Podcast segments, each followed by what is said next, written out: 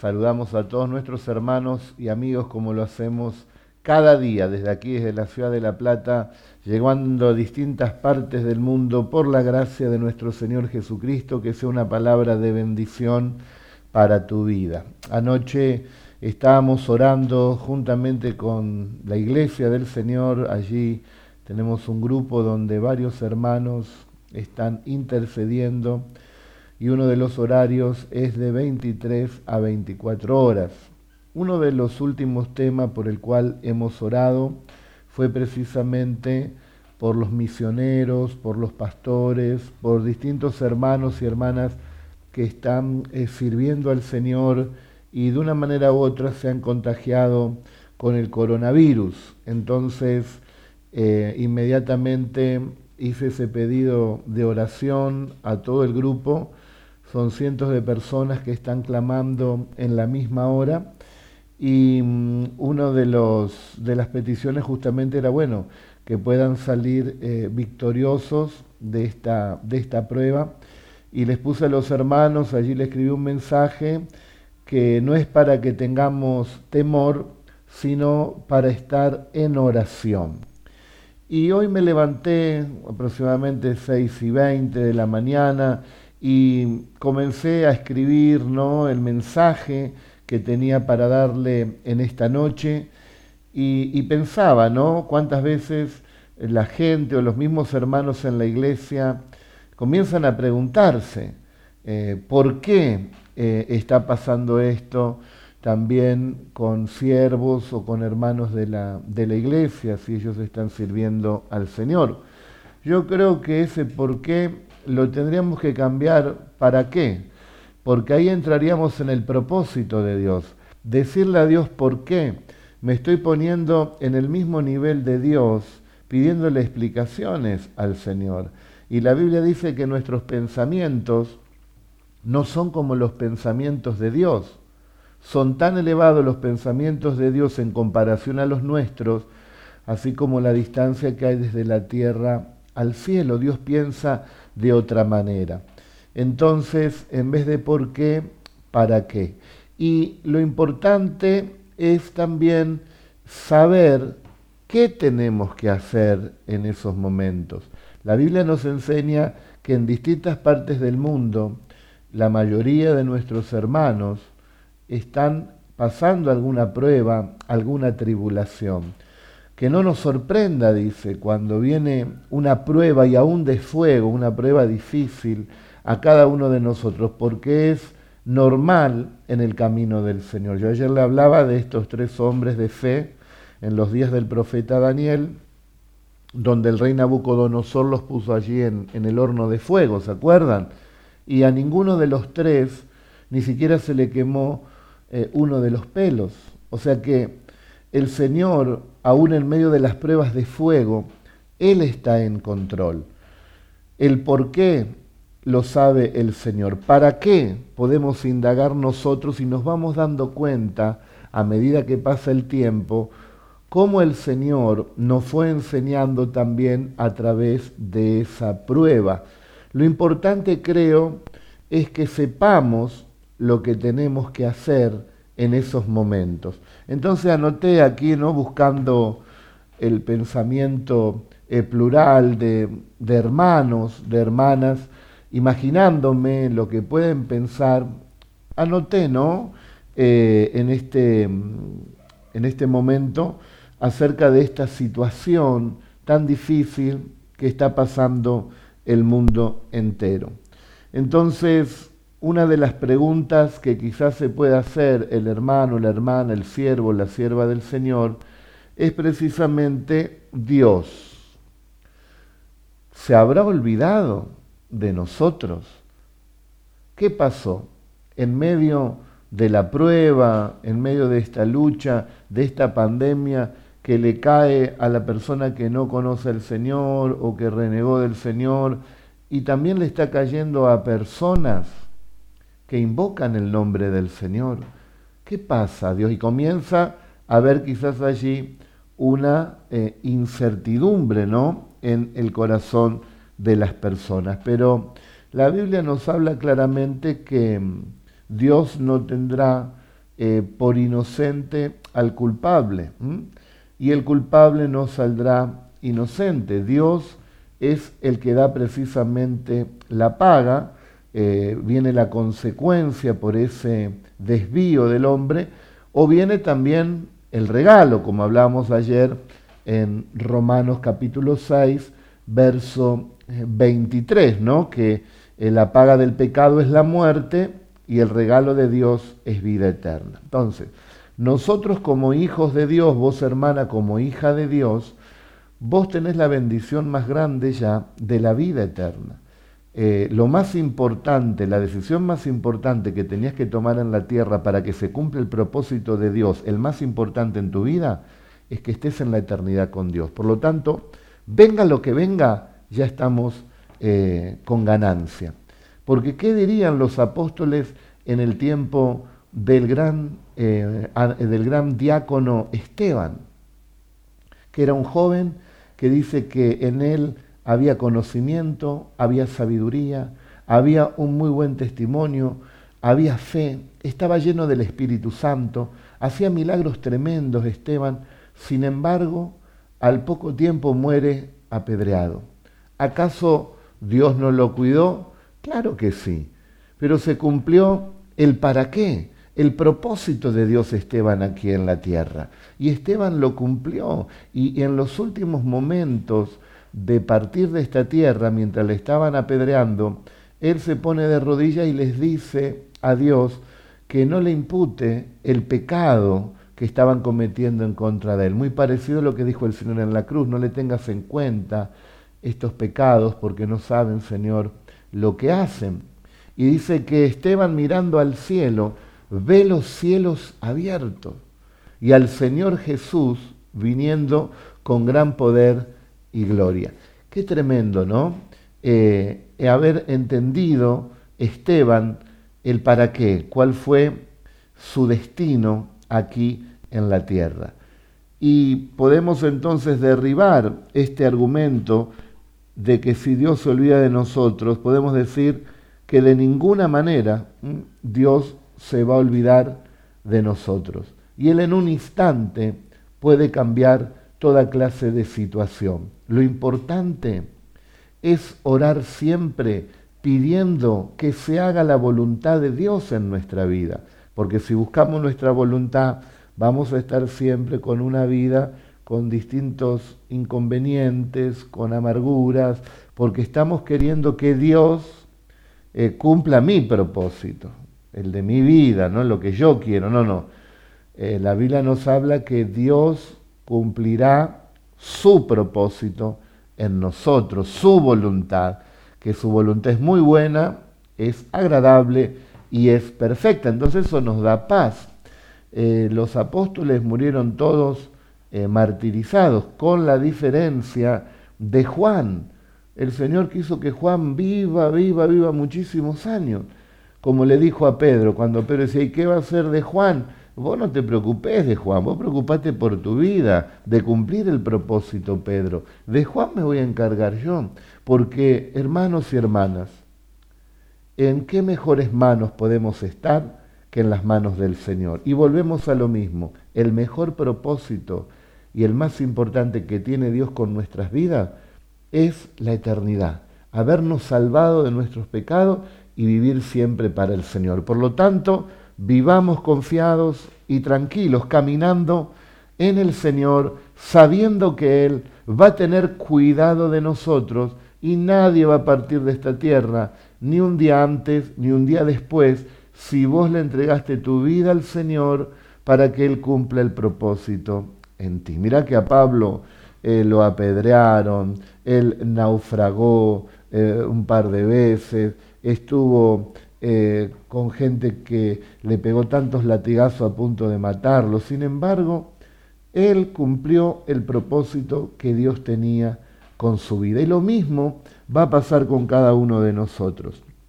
Ahora, em, dice que no tendrá Dios al culpable como inocente, ¿no? Y al inocente como culpable. Nosotros somos inocentes, somos justos, gracias a quién? Gracias a los méritos de Jesucristo. Entonces, no hay una consecuencia de pecado en nuestras vidas que nos lleve a una maldición, porque ya no hay más maldición en Cristo Jesús. Nosotros tenemos la bendición. Si realmente le hemos aceptado y nos hemos convertido y nos hemos apartado del pecado y ahora vivimos para el Señor, nosotros vamos de gloria en gloria, de triunfo en triunfo y de victoria en victoria. Que Dios permite algunas situaciones es simplemente para que se cumpla el propósito de Dios en nuestra vida. Pero nosotros ya ganamos. Mi esposa siempre dice, ¿no? Cuando evangeliza, ella dice, mira, yo te hablo de Jesús, pero yo ya gané. Lo que quiero es que ganes vos. Y tiene razón, el que recibió a Jesús es más que vencedor. ¿Quién ha vencido a este mundo? El que ha confesado que Jesucristo es el Señor, el que tiene fe en Jesucristo, es el que ha vencido al mundo. Qué palabra, ¿no? La palabra de Dios, qué palabra, cómo nos conforta el alma. Segunda pregunta que quizás alguien se hace cuando lee más hoy por hoy con todas las redes sociales y la información que huele y que te llega toda clase de información, y ahí aparece pastor con coronavirus, eh, hermano, hermana, o un religioso, eh, o un misionero, y claro, entonces vienen interrogantes, ¿acaso Dios se olvidó de nosotros? Dios no se olvidará de ti. Aunque tu madre y tu padre te abandonaren, dice Dios, yo con todo te recogeré. Dios cuida a sus hijos así como una madre ¿eh? que ama profundamente a su bebé. Yo lo veo en las iglesias a veces que ni te lo prestan porque lo aman tanto que no quiere que le pase nada. Dios también nos cuida. ¿eh? Él nos tiene en el hueco de su mano. Otra pregunta es, entonces será un juicio de Dios. ¿eh? ¿Será un juicio de Dios para esa persona? La Biblia en Primera de Pedro 4:17 dice que eh, el juicio de Dios comenzará por la casa de Dios. Y si comienza por la casa de Dios, ¿qué le espera al impío? Bueno, tendría que preocuparse aquel que está lejos de Dios y dice que es cristiano, tendría que preocuparse aquel que vive una vida de pecado desordenada, lejos de Dios y dice que es cristiano, bueno, hay consecuencias que le están persiguiendo y en cualquier momento puede caer ese juicio en la casa de Dios.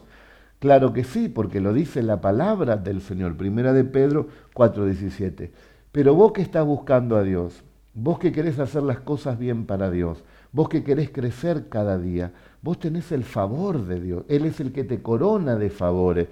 No te olvides que Dios mira el corazón, Dios mira la intención de nuestro corazón. Y a pesar de la falla, los errores, las debilidades, los pecados que podamos cometer, que no son voluntarios, Dios ve nuestro corazón. Cuando Samuel tenía que ungir al rey de Israel para que suplante a Saúl, eh, eh, quería ungir a, un hermano eh, de David, ¿no? que tenía una buena apariencia, era grande, fuerte, de buen parecer.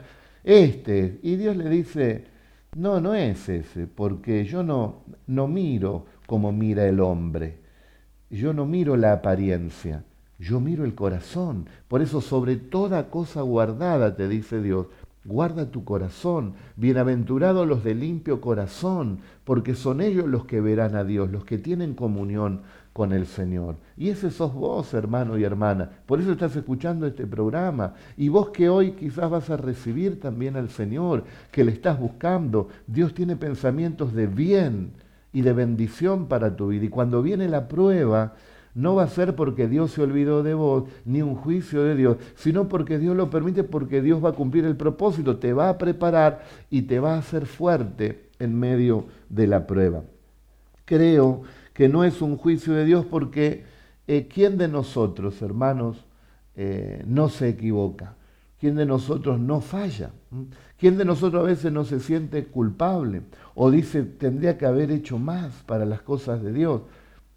Sin embargo, todos esos interrogantes que nosotros podemos poner no alcanzan a superar el gran amor de Dios que tiene para cada uno de nosotros.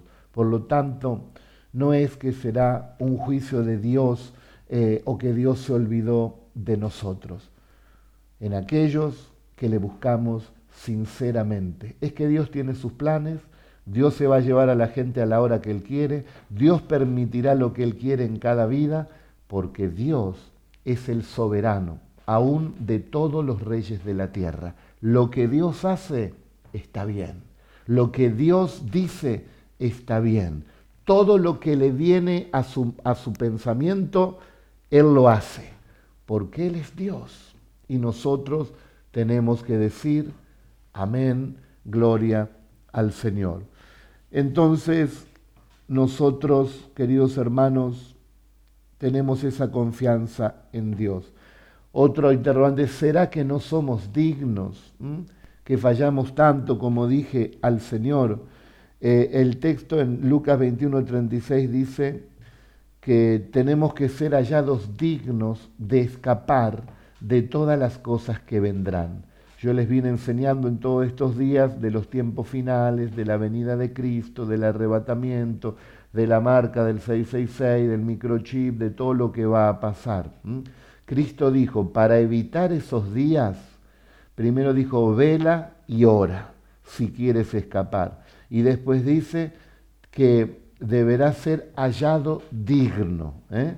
Ahora, ¿quién de ustedes puede levantar la mano y decir, yo soy digno. ¿Quién puede levantar la mano? Gracias a Dios que hay una palabra antes que dice ser hallados dignos. Y fuimos hallados dignos por los méritos de Jesucristo, porque el único digno, lo dice allí Apocalipsis 5, el único digno de desatar los sellos, dice, para abrir ese pergamino que estaba sellado, donde está toda la revelación de Dios de lo que va a pasar en la tierra, dice que no se halló nadie, ni en el cielo, ni en la tierra, capaz de abrir esos sellos. No había nadie digno, ¿eh?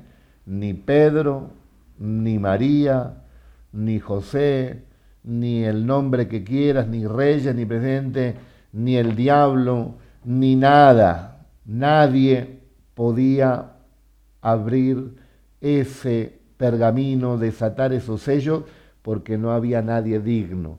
El único digno y el que va a abrir esos sellos de aquí a poco tiempo es precisamente Jesucristo, el único.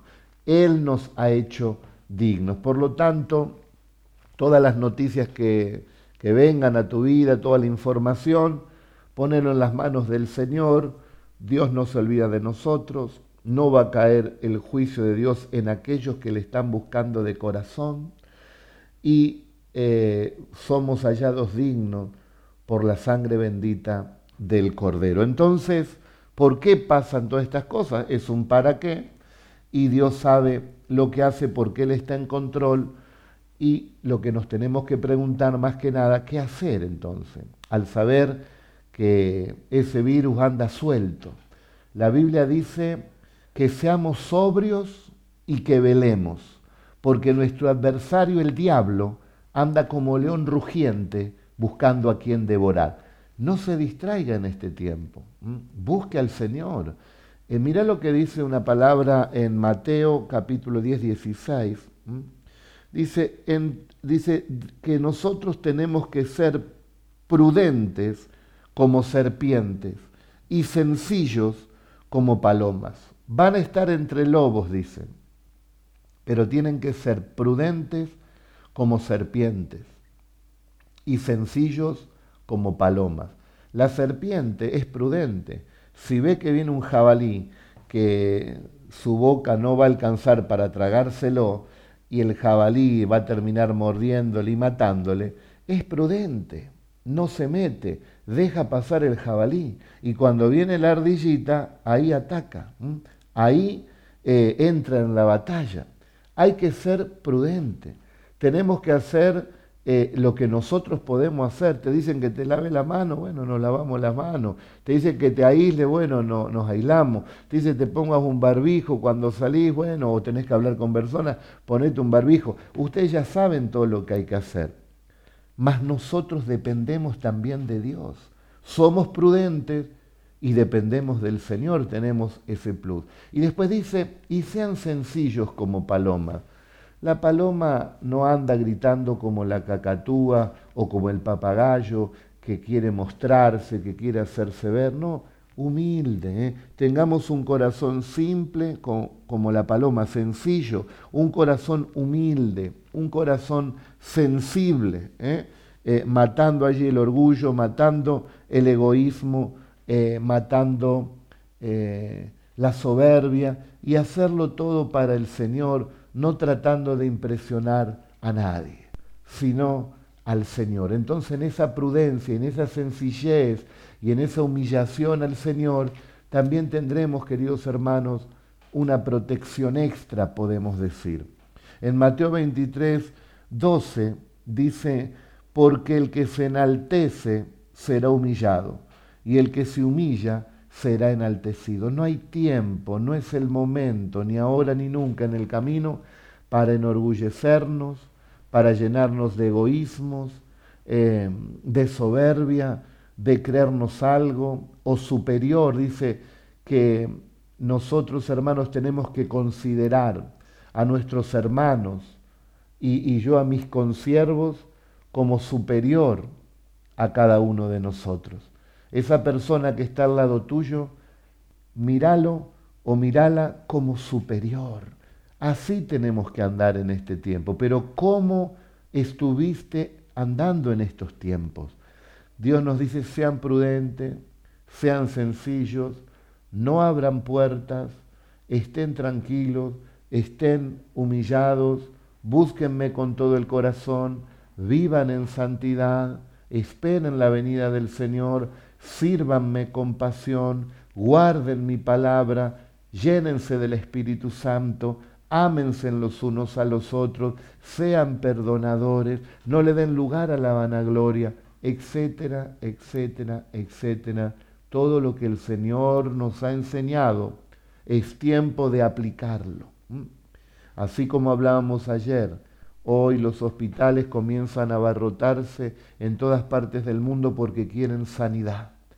De aquí a poco tiempo también sucederá eso en los templos la gente vendrá y tendremos que darle sanidad. Y no hay lugar para el orgullo, para querer mostrarnos nosotros con nuestros egoísmos, para eh, no servir a Cristo, para no tener compasión, no. Tenemos que mostrar, iglesia, los frutos espirituales, los dones, los talentos, el poder del Espíritu Santo en nuestra vida, porque el Espíritu Santo vino con poder a nuestras vidas para sanar también a los enfermos del alma y también del cuerpo. Llénate de esperanza, llénate del Señor. Iglesia, prepárate para grandes cosas como nunca el Señor las ha hecho. Entonces, si es así, tenemos que humillarnos, hermanos, porque el que se humilla, dice, va a ser enaltecido no seamos distraídos ni imprudentes, eh, dejemos que no nosotros, el Señor tenga el control. Entregaste tu alma al Señor. Tu alma representa tus pensamientos. Tu alma representa tu voluntad. Tu alma representa tus sentimientos y tus emociones. Tu alma representa tu vida interior se la has entregado a Jesús. Descansa en Él. Él hará.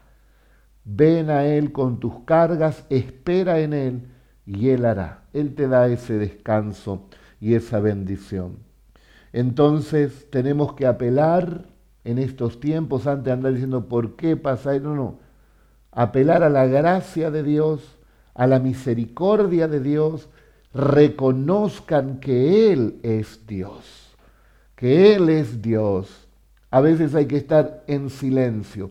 Calle toda la tierra ante el Señor. Estén en silencio y vean la gran victoria que les da el Señor por tener confianza en Él. Busquémosle entonces mañana, tarde y noche. Hermanos de la Iglesia Cristiana de La Plata, estamos haciendo una red de oración de 24 horas con los horarios que ya tenemos de oración en la mañana, a la tarde nos reunimos a oír la palabra y en la noche oramos. Y hoy tenemos vigilia, mejor dicho, mañana cuando empiece el sábado de las 12 y un minuto hasta las 6 de la mañana. ¿eh? Tenemos también vigilia. Eso es lo que tenemos que hacer. Humillados y buscar al Señor en este tiempo, sabiendo que Dios, Dios está en control. ¿Sabes una cosa? Dios nunca llega tarde. Dios siempre llega en el momento justo. Bendito sea el Señor. En Éxodo, en el capítulo 3 y verso 7, en adelante, nos habla ¿no? y nos da esperanza conforme a esto que les estoy hablando, de cómo tenemos que conducirnos, ¿eh?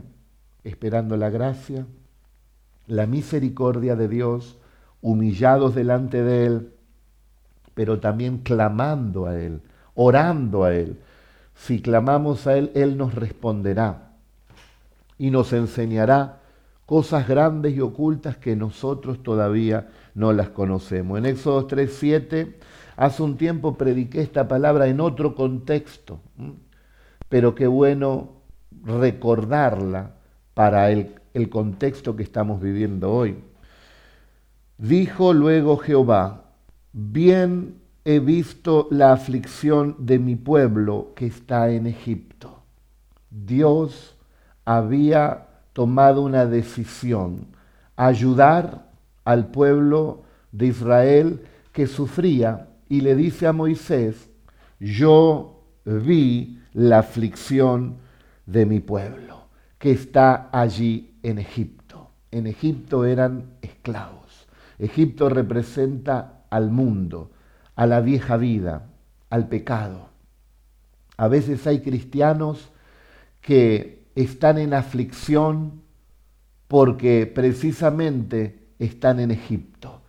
Han vuelto a la tierra de Egipto. Ningún alma que retroceda agradará al Señor. Pero allí en Egipto, en, en medio de su pecado, en medio de su aflicción, clama a Dios. Y Dios dice que vio esa aflicción y ve tu aflicción y te va a sacar el de Egipto.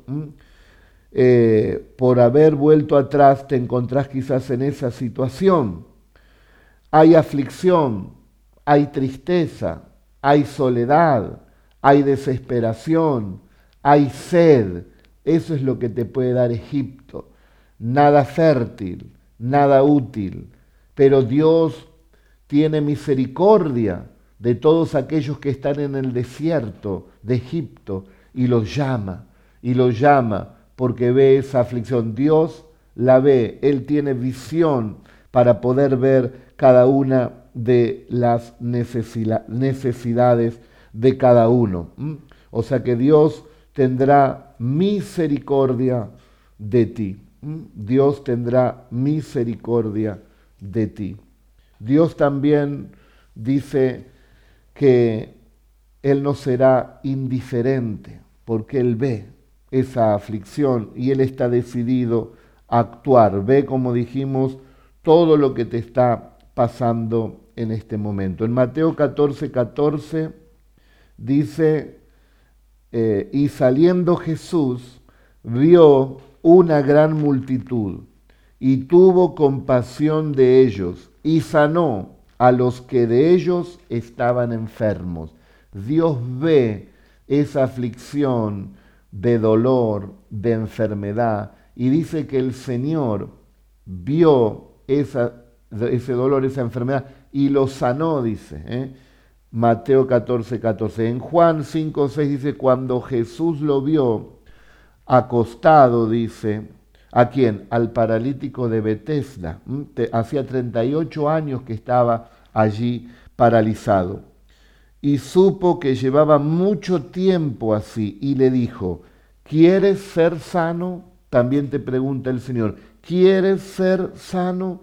Le responde el enfermo, no tengo quien me meta en el estanque cuando se agita el agua.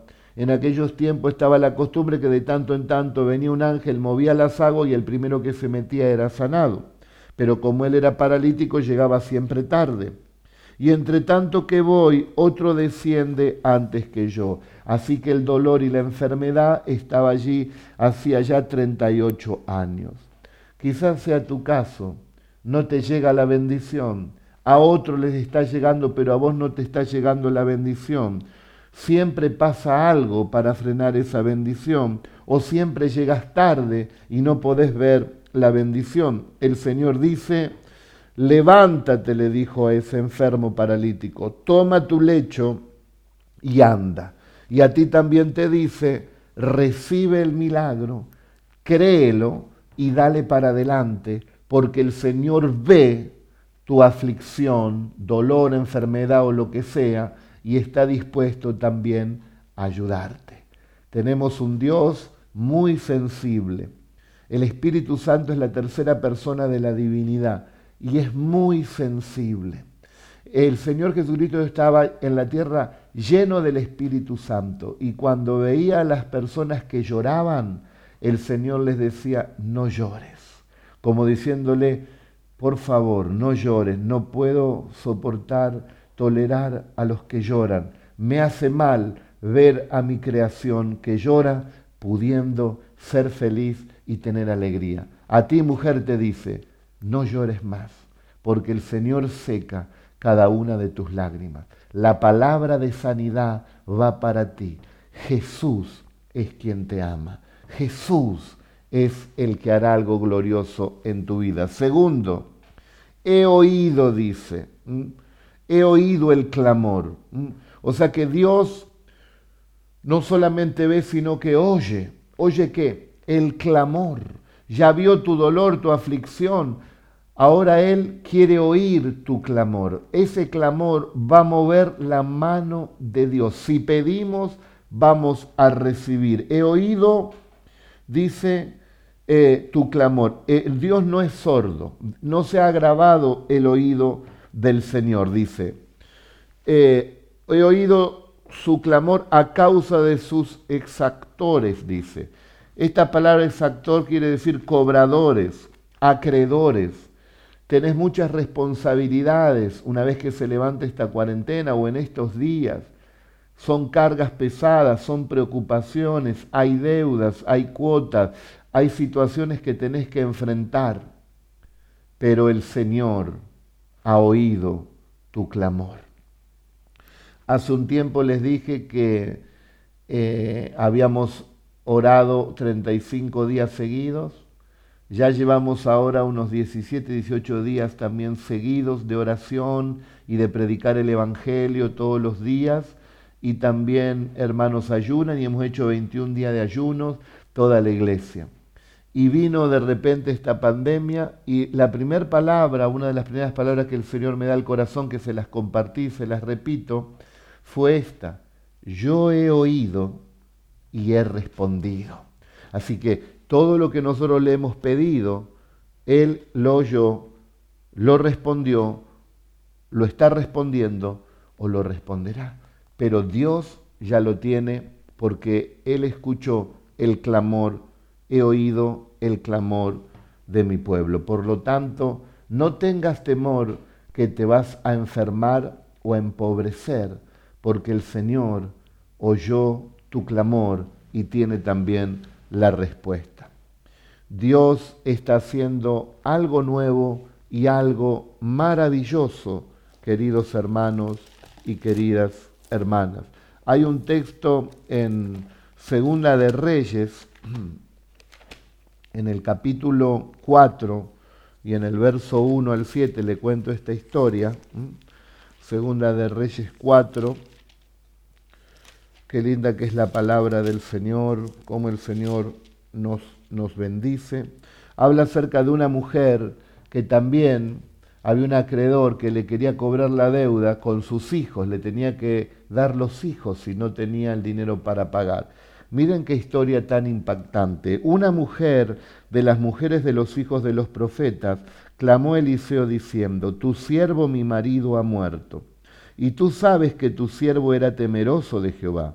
Y ha venido el acreedor para tomarse dos hijos míos por siervos. Mire la desesperación de esta mujer.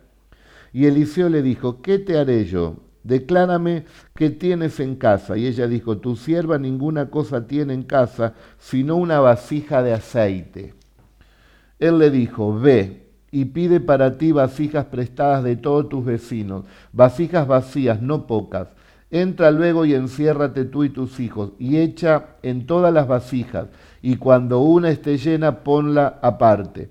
Y se fue la mujer, y cerró la puerta, encerrándose ella y sus hijos. Y ellos le traían las vasijas, y ella echaba del aceite. Cuando las vasijas estuvieron llenas, dijo a un hijo, a un hijo suyo, tráeme aún otras vasijas. Y él dijo, no hay más vasijas. Entonces cesó el aceite. Vino ella luego y lo contó al varón de Dios, el cual dijo, ve y vende el aceite y paga a tus acreedores, y tú y tus hijos vivan de lo que le quede.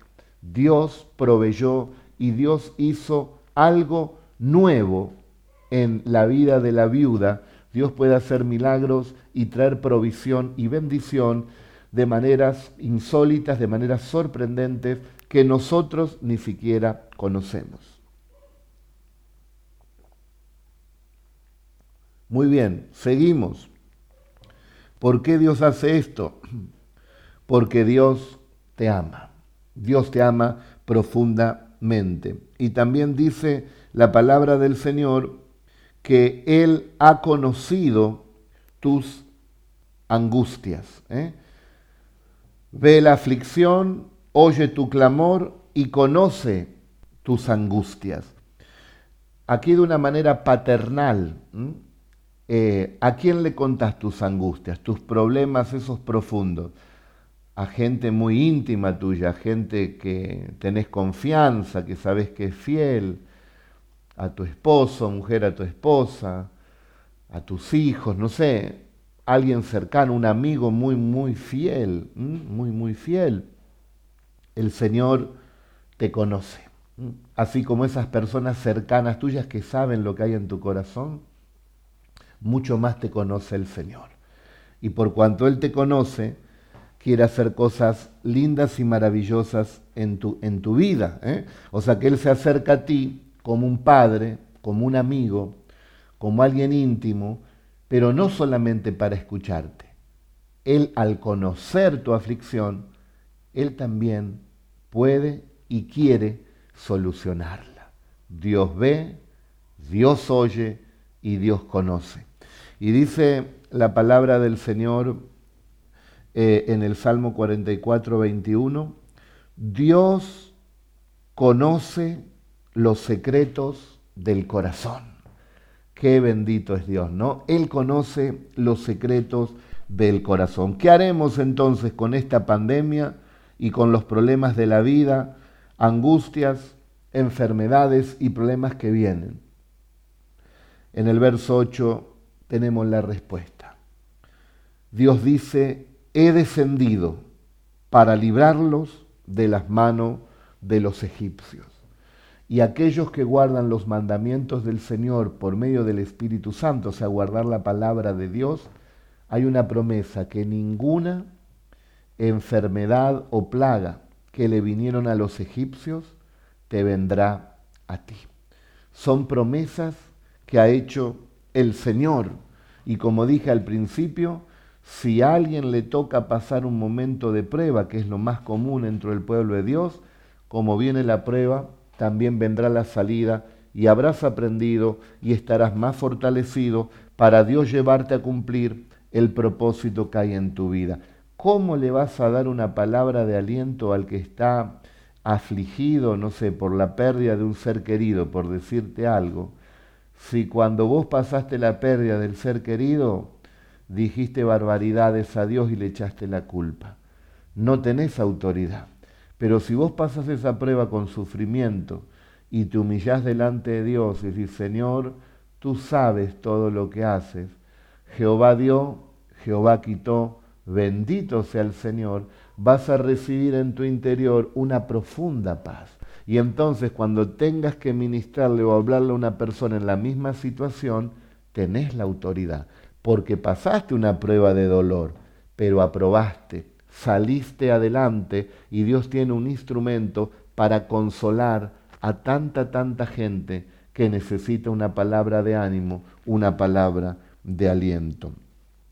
Entonces, Dios decide ahora. A Dios no lo toma por sorpresa tu vida, lo que estás pasando. ¿Será que Dios se olvidó de mí? ¿Será que, que Dios no me ama? No, no, Dios ve, Dios oye, Dios te conoce y por cuanto clamaste al Señor, Dios también te dice, he decidido librarlos, voy a descender. Y Dios desciende con bendiciones, rompiendo cadenas, abriendo puertas, cerrando puertas de peligro, de accidentes, de muerte, de enfermedades. El Señor irrumpe por cuanto has clamado y te has humillado delante de la presencia de Dios. Miralo el temor aún que tenían los pueblos enemigos de Dios. En Josué 2.11, allí había una mujer llamada Raab que conocía al pueblo de Dios y dice, oyendo lo que han hecho, ha desmayado nuestro corazón, ni ha quedado más aliento en hombre alguno por causa de vosotros, porque Jehová vuestro Dios es Dios arriba en los cielos y desciende a la tierra con poder a librarlos. O sea que reconoció esta mujer eh, pagana, reconoce que el pueblo de Dios, nosotros, que tenemos el mismo Dios de Israel, el Padre de nuestro Señor Jesucristo, es un Dios poderoso en los cielos, pero que desciende a liberar, a bendecir, a ayudar a su pueblo con gran poder. No es algo místico, no es una nebulosa en el espacio, no es algo mitológico, no, es un Dios vivo que puede ver, que puede oír, que te conoce y que decide descender a librarnos. ¿Quién nos ayudará en medio de esta pandemia? Dios decide liberarnos, Dios decide bendecirnos, Dios decide romper esas cadenas en aquellos que se humillan, en aquellos que le buscan, en aquellos que le claman. Por eso, iglesia, si algo hay que hacer en este tiempo es buscar a Dios como nunca antes lo hemos buscado y entonces veremos actuar a Dios como nunca antes lo hemos visto. Amén, amén y amén. Y dice, y los voy a sacar de Egipto. La misericordia de Dios, en este sacudón, Dios va a sacar a muchos de Egipto. Recuerden que en Egipto cayeron plagas, pero sacó al pueblo. Están cayendo plagas en el Egipto del mundo, pero Dios está sacando a su pueblo.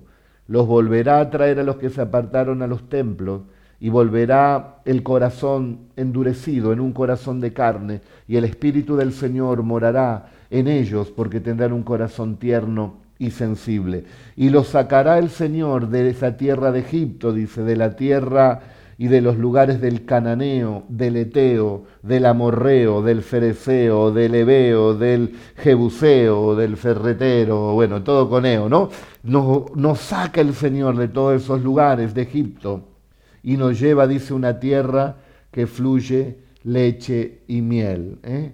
La miel es dulce, te trae esa alegría ¿eh? en el corazón, esa dulzura en el paladar y la leche es lo, lo básico, lo elemental para alimentar también a los niños. Hay bendición ahora con Dios, hay provisión, está lo necesario para poder tener una vida bien nutrida con la provisión que el Señor nos da cada día. Dios eh, maneja, queridos hermanos, nuestras vidas y tiene para todos nosotros una nueva y mejor vida, con más fe, con más fuerza, sabiendo que el Señor ve, oye y también nos conoce y nos da la victoria. Entonces le dice Dios a Moisés, eh, ve Moisés, saca a mi pueblo de Egipto. El Señor te está fortaleciendo en esta pandemia. Te está fortaleciendo, le estás buscando más, ¿eh? estás orando más que antes. ¿Será que el pueblo del Señor no oraba, no tenía la media, la medida que Dios estaba demandando? ¿Será que le habíamos fallado a Dios y ahora la iglesia del Señor ha recuperado ese estilo de vida, de oración? Y espero que no se corte cuando las aguas se aquieten, que sigamos orando en la mañana, que sigamos orando en la tarde, que sigamos orando en la noche, que sigamos sirviendo y predicando al Señor, que sigamos todos los viernes haciendo los sábados vigilia eh, hasta que amanezca la vigilia de Jacob. ¿Será que Dios nos quiere de esa manera? Claro que sí. Dios está sacando de Egipto a su pueblo, de las costumbres de Egipto, de la vanidad de Egipto, del perder el tiempo en Egipto y ponernos a buscar al verdadero y único Dios en este tiempo para ir a libertar a los que todavía están en Egipto. Millones de personas que tendrán que ser sacadas de Egipto. Esta pandemia que el diablo la trazó para mal, creemos que el Señor la va a tornar para bien, porque muchos llegarán al conocimiento de la palabra de Dios. Ayer, cuando terminamos la oración a las 12 de la noche, me, eh, fijé en Facebook, ahí había justamente eh, una palabra que, que habían copiado de una profecía de un prestigioso profeta de Dios, David Wilkerson, un hombre que sirvió a Dios con todo su corazón. Y esta profecía decía que él veía eh, angustia y dolor en Nueva York y a la gente encerrada en sus casas, pero dice que estaban buscando a Dios como nunca y que aún los ministros se humillaban delante del Señor y que cuando pasaba eso, decía él en esa profecía, Dios obraría un gran movimiento donde sería también un avivamiento. Esperemos que así sea y creemos en, las, en los caminos del Señor y esto que está sucediendo no le decimos por qué, sino muéstranos el propósito, Señor Jesús, y qué es lo que quieres que hagamos en este tiempo. Si se humillare mi pueblo, en el cual mi nombre es invocado, y oraren y invocaren mi nombre y me buscaren de todo corazón, buscaren mi rostro y clamaren y se apartaren de sus malos caminos, convirtiéndose de todo corazón, dice que Dios oiría desde los cielos, sanaría la tierra y perdonaría el pecado.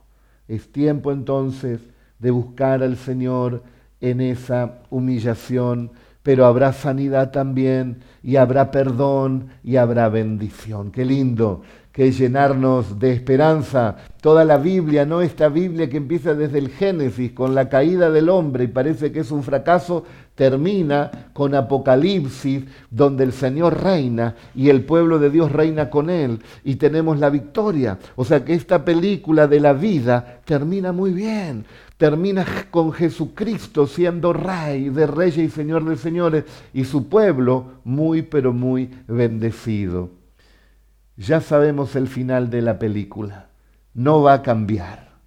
Gana, ganó y ganará siempre Jesucristo y los que invocamos también su nombre. Si ya sabemos, queridos hermanos, entonces que se aliente nuestro corazón.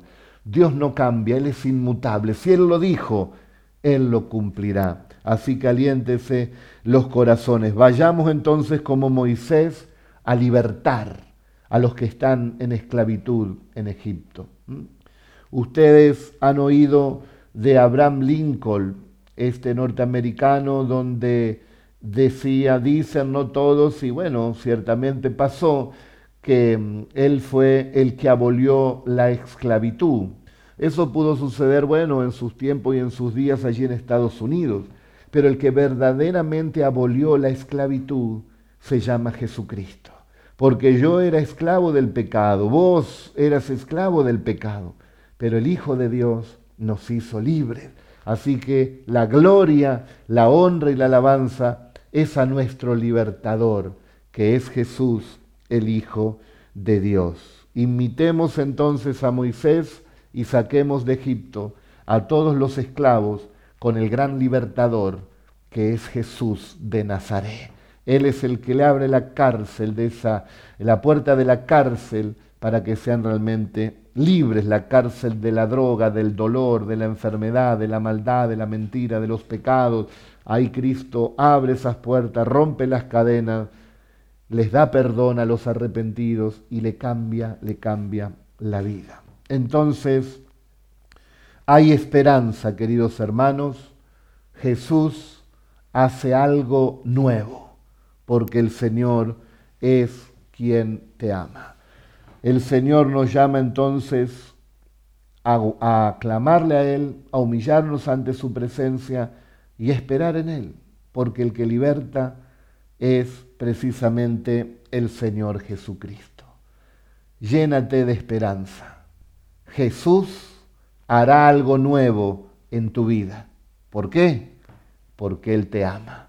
El libertador está entre nosotros.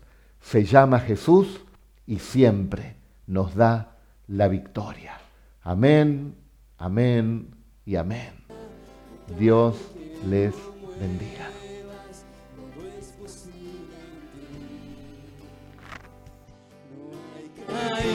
Gloria.